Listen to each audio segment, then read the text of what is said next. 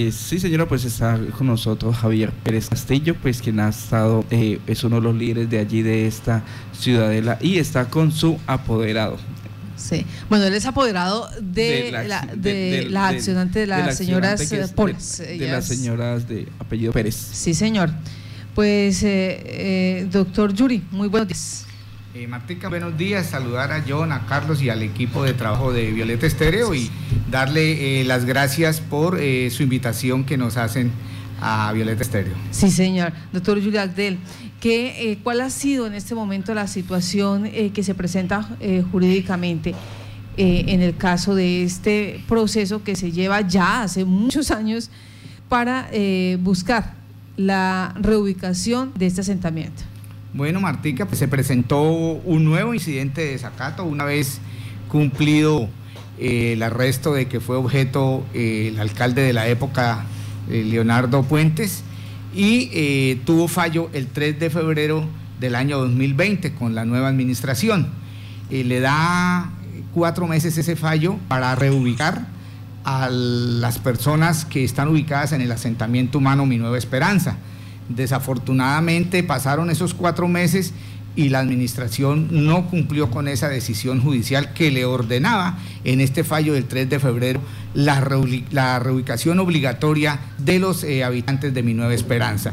Eso tiene implicación desde el punto de vista de orden jurídico, de conformidad a lo establecido en el decreto 2591 de 1991 sobre el incidente de desacato y el incumplimiento fundamentalmente ya eh, incumplida esa orden judicial y el fallo de tutela del 11 de noviembre de 2016 quedaría la administración en manos directamente del juez primero civil municipal al eh, de manera clara, de manera eh, transparente observar que esa que él dio de reubicarlo temporalmente al día de hoy no y, y, desde luego pues se mantiene esta situación que posiblemente puede afectar a la administración municipal. Doctor Yuri, usted me está diciendo eh, que en estos últimos cuatro meses la administración municipal en lo judicial no ha hecho absolutamente nada.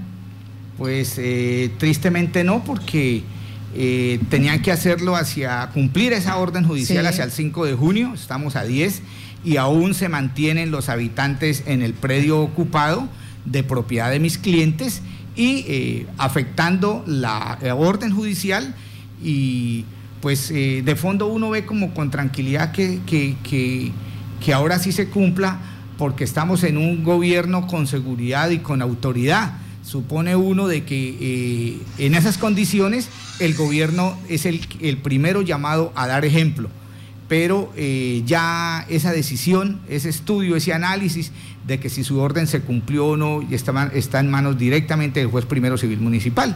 Eh, es triste decirlo, pero la situación eh, queda realmente para resolverse en cuanto a la sanción por el juez primero civil municipal. Javier, en este momento donde ustedes esperaban que este año pues se tuviera la oportunidad de hacer ese traslado, bueno, tenemos también la situación de pandemia. Eh, ¿Qué le ha dicho la administración municipal? ¿Se han acercado, han explicado que por eh, la cuarentena o por alguna otra circunstancia no se ha podido hacerle seguimiento a este proceso?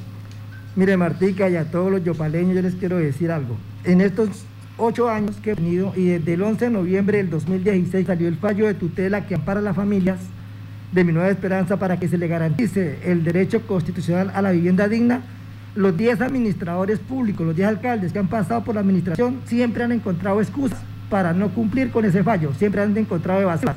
En esta ocasión yo me imagino que la excusa va a ser el COVID, porque ese COVID no se accidenta, COVID, todo es COVID, no desalojaron, COVID, no garantizaron de esta vivienda, COVID. Entonces yo me imagino que esa es la, la excusa esta vez. Pero mire, yo le voy a decir algo, el 19 de diciembre del año 2019, nosotros le radicamos un oficio al alcalde, al juez, donde le manifestábamos que nosotros, la familia de Mi Nueva Esperanza, estamos dispuestos a aceptar un lote con servicios para nuestro derecho a la vivienda digna y que nos reubicara en ese lugar. Hoy en día no tenemos conocimiento que han pensado ni que han dicho del tema. El 2 de enero, el 2 de enero de este año, el alcalde se posesionó el 1 de enero. El 2 de enero a las 9 de la mañana le radiqué un derecho de petición donde le solicitaba al señor alcalde que se hiciera una mesa de trabajo con nosotros para que él conociera de primera mano en qué iba el proceso Mi Nueva Esperanza, qué hemos hecho en estos ocho años anteriores y encontráramos entre todos una solución a este tema y no tener que llegar a lo que puede estar pasando ahorita, que es lo que le pasó a la doctora Luz Marina Cardoso, al alcalde Leonardo Puentes, al inspector de policía Gabriel Pérez, de, tengo que decirle las palabras, de mamá hace un canazo. ¿Por qué? Por incumplimiento al fallo de tutela del 11 de noviembre del 2016. Nosotros en estos ocho años que llevamos de estar en el asentamiento humano siempre hemos sido muy propositivos en buscar soluciones al tema de vivienda, pero poco o nada nos han, hecho, nos han escuchado. Entonces, válgame la oportunidad para decir al señor alcalde que la comunidad Mi Nueva Esperanza, los líderes del asentamiento humano, estamos dispuestos a que nos sentemos a hablar y busquemos soluciones concretas, no pañitos de agua tibia, porque pues de eso ya estamos cansados, llevamos ocho años bregando a que se nos garantice el derecho a la vivienda digna y de una vez por todas solucionemos. Estamos dispuestos, señor alcalde, a irnos para un lote con servicios y que de esa manera se garantice nuestro derecho a la vivienda digna. El alcalde anterior, Leonardo Puentes, logró a través del Consejo del Municipio que se aprobara el uso del suelo de un terreno y dejó prácticamente montado el proyecto.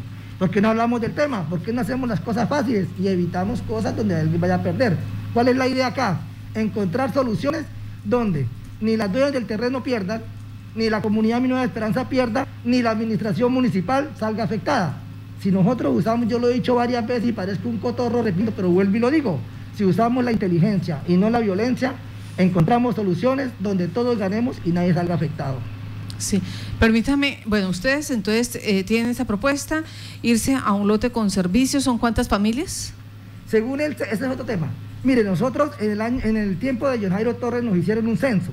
En ese censo entregamos, no entregamos, radicamos unas carpetas donde yo tengo la copia del radicado y el recibido, con una cantidad de documentos que casi valían 200 mil pesos para cada familia.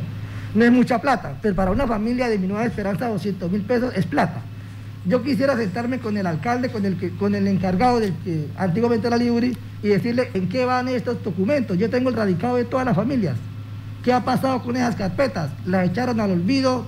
¿A dónde pararon? ¿O qué pasó con eso? Porque hasta el momento no tenemos ni siquiera una respuesta oficial de en qué va el estudio socioeconómico de cada una de esas familias que entregamos todos estos documentos. Ese es un tema. Segundo tema que nos gustaría hablar, el tema de, lo que dejó eh, Leonardo Puentes como para nuestro, nuestro derecho a la vivienda. ¿De qué manera lo hacemos fácil? Déjese ayudar, señor alcalde, nosotros estamos dispuestos a ayudarle. Déjese ayudar y verá que evitamos contratiempos donde alguno salga afectado. Sí, señor. ¿Y, ¿Cuántas familias son? ¿Cuántas familias a ese punto? En ese, censo, en ese censo, la administración municipal, según ese censo, encontró 516 familias. Yo siempre he dicho, no son todas esas, somos 418 casas. Nosotros, que eran los que supuestamente quieren evitar que elevemos el número de familias, somos los que estamos diciendo, no señor, no somos tantos. Ahora, si quieren ayudar a través del proceso Mi Nueva Esperanza a 516, a 1000, a 2000, eso a mí no me interesa. Lo que sí me interesa es que las familias que estamos viviendo en el asentamiento Mi Nueva Esperanza seamos tenidos en cuenta para el momento de seleccionar las viviendas de interés prioritario.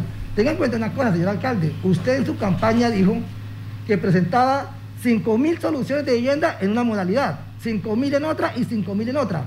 Por eso, en cierta manera, aunque no apoye su campaña ni lo respaldé de ninguna manera, me alegro que haya ganado para ver el cumplimiento de esa bandera suya en campaña. Le insisto otra vez, estamos dispuestos a colaborarle. Permítame, usted dice son Realmente el censo dice son 516, pero ustedes mm, dicen en la práctica hay cuántas viviendas? 418. 418, bueno, esto para dejar claridad. Hay que hablar otra cosa bien, que hay algunas familias ahí que si nos sentamos a hacer una depuración, quedamos menos. Porque hay familias, que también tengo que decirlo, sí. hay familias de mi esperanza que nunca han vivido allá. Hay familias de mi esperanza que si hiciéramos un censo en este momentico, encontramos una cantidad de gente viviendo en arriendo, cuidanderos. ¿Quién dijo eso? Eso a mí me ofende como líder comunitario. Y a la administración municipal debería pararle bolas a eso. ¿Cómo es posible que una persona, y no tendría por qué decir eso, lo digo por ser honesto y decir las cosas como tienen que ser. ¿Cómo es posible que una familia invada un terreno y lo pongan arriendo? Eso no tiene presentación, señor alcalde. Yo le quiero ayudar en todo eso. Deje ayudar otra vez, le insisto. Bueno, vamos entonces, eh, cuando dice eh, eh, quiero ser honesto, lo hubiera pensado antes de invadir, pero bueno, vamos, no, vamos. y déjeme responder eso. Venga, digo, la lucha por nuestros derechos constitucionales hay que pelearlos. Y el derecho constitucional a la vivienda digna es un derecho de todas las familias colombianas y así lo contempla el artículo 51 de la Constitución Política de Colombia. ¿Y el derecho a la propiedad privada? También, sí señor. Entonces ese es mi afán donde yo le estoy diciendo, sentémonos a hacer una mesa de trabajo donde nadie pierda, donde se respeten los derechos de cada quien. Mire una cosita, ¿quién entregó las casas de San Marcos? ¿Quién enterró, quién entregó los apartamentos de Torres de San Marcos? Y hagamos un estudio casa por casa, apartamento por apartamento, ¿a quién se los entregaron? ¿Cuántos hay vacíos?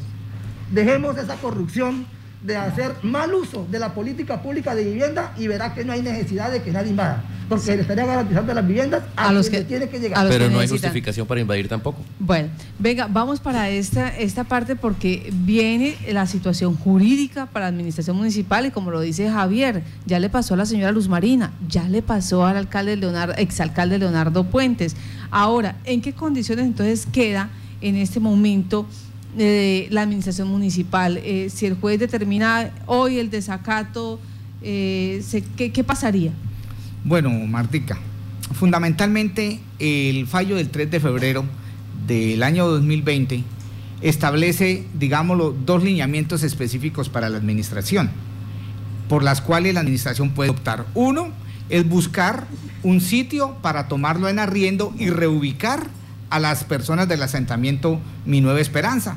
Entendemos la dificultad para que eso se pueda dar, pero el juez da esa opción para llevarlos, no sé, al GHL, al Hilton, a algún sitio, no sé a dónde, pero que la administración le cumpla esa orden judicial del 3 de febrero del 2020, que es ya el fallo del incidente de desacato.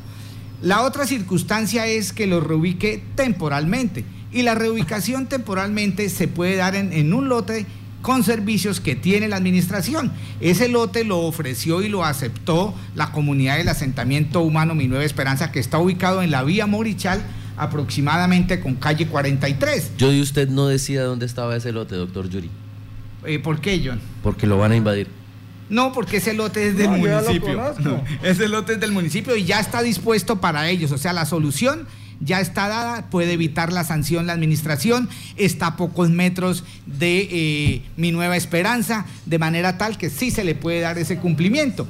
Otra está dentro del está dentro del perímetro de expansión todo y este sanitario está está pegadito están pegaditos o sea los puede trasladar tranquilamente de un lado al otro sin ningún problema pero radica fundamentalmente en la voluntad que tenga la administración.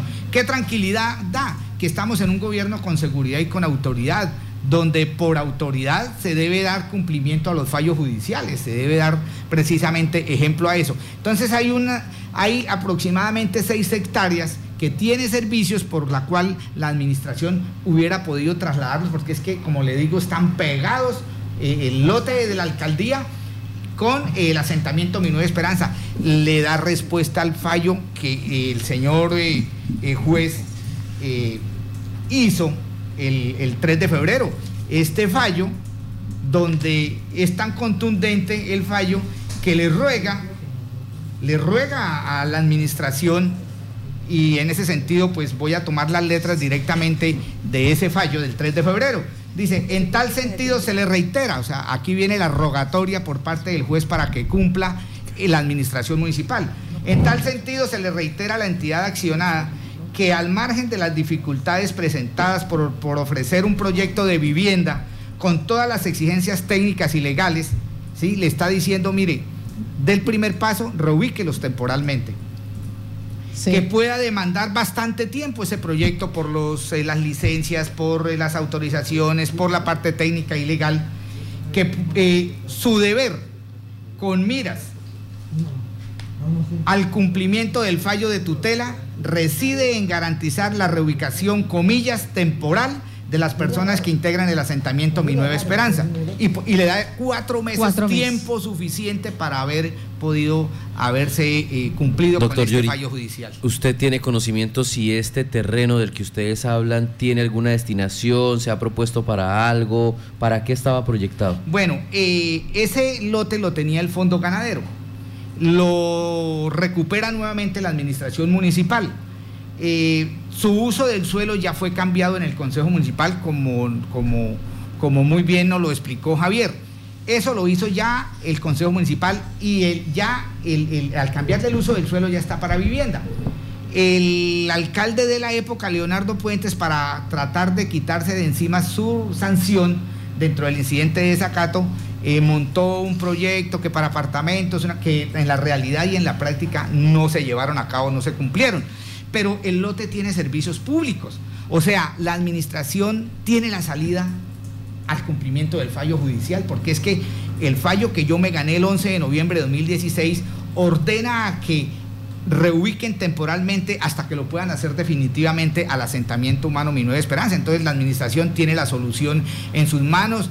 Eh, como el fallo le conviene a Mi Nueva Esperanza y a nosotros, pues lógicamente trabajamos en equipo para buscar que la administración municipal se concientice que hay que cumplirlo, ¿sí? que hay que reubicar esas familias mientras se les da la vivienda definitiva. Eso es muy claro en el fallo. Y en este precisamente los invita a eso, pero desafortunadamente eh, se le cumplieron los términos el día 5 de junio, no cumplieron, eh, están a espera realmente de que el juez sea quien decida esa, esa situación por parte de, de eh, lo que va a ocurrir con el incumplimiento al fallo judicial. Bueno, entonces estamos pendientes de la situación judicial, estamos pendientes también eh, de las atenciones que se les esté dando en este momento al asentamiento Nueva Esperanza.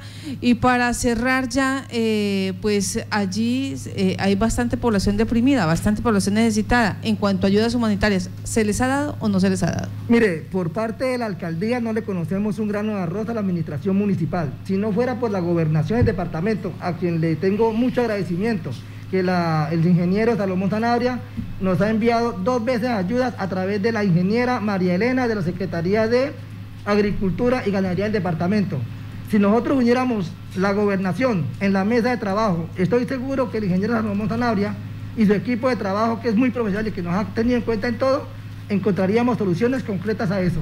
Bueno, muchas gracias a ustedes por estar en contacto noticias.